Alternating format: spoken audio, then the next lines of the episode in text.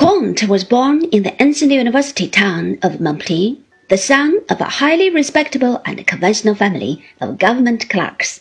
His father was a monarchist and a rigid Catholic, but Comte soon outgrew the narrow purview of the parental home.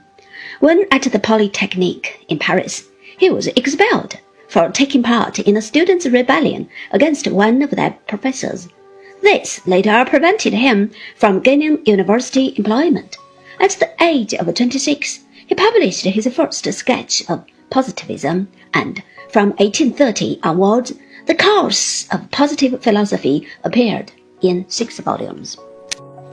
During the last ten years of his life, he devoted much time to the elaboration of a positivist religion, which was to take the place of the established creeds. Instead of God, this new gospel recognized humanity as supreme. Throughout his life, Comte was somewhat frail in health and suffered from recurrent mental depression, which drove him to the verge of suicide.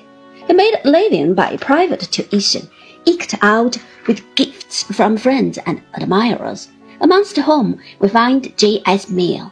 But Comte appears to have been somewhat impatient of men who would not constantly acknowledge him as a genius, which in the end caused Mill's friendship for him to cool off. Comte's philosophy shows certain affinities, particularly with Vico, whose work Comte had studied. From Vico, he derives the notion of the primacy of history in the affairs of man. Likewise, this source provides the concept of various stages in the historical development of human society. Vico himself had derived this observation from a study of Greek mythology. Comte adopts the view that society goes from an initial theology phase through a metaphysical phase and finally moves on to what he calls a positive phase, which brings the historical process to its proper happy end. Vico, in this respect, was a more realistic thinker and recognized that society can and does relapse from periods of refinement and civilized achievement into eras of new barbarism. The Dark Ages that followed the breakup of the Roman world are an example, so perhaps are our own times. To return to Comte, the positive stage is ruled by rational science. This is Comte's famous theory of the three stages of development.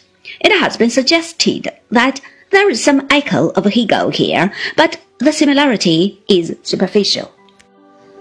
For the development from one phase to the next is not conceived in dialectical terms, and the fact that there are three stages is entirely fortuitous. What Comte does share with Hegel is the optimistic notion of an ultimate state of perfection, reached by the historical process. Marx, as we saw, held similar views. This is a general symptom of 19th century optimism.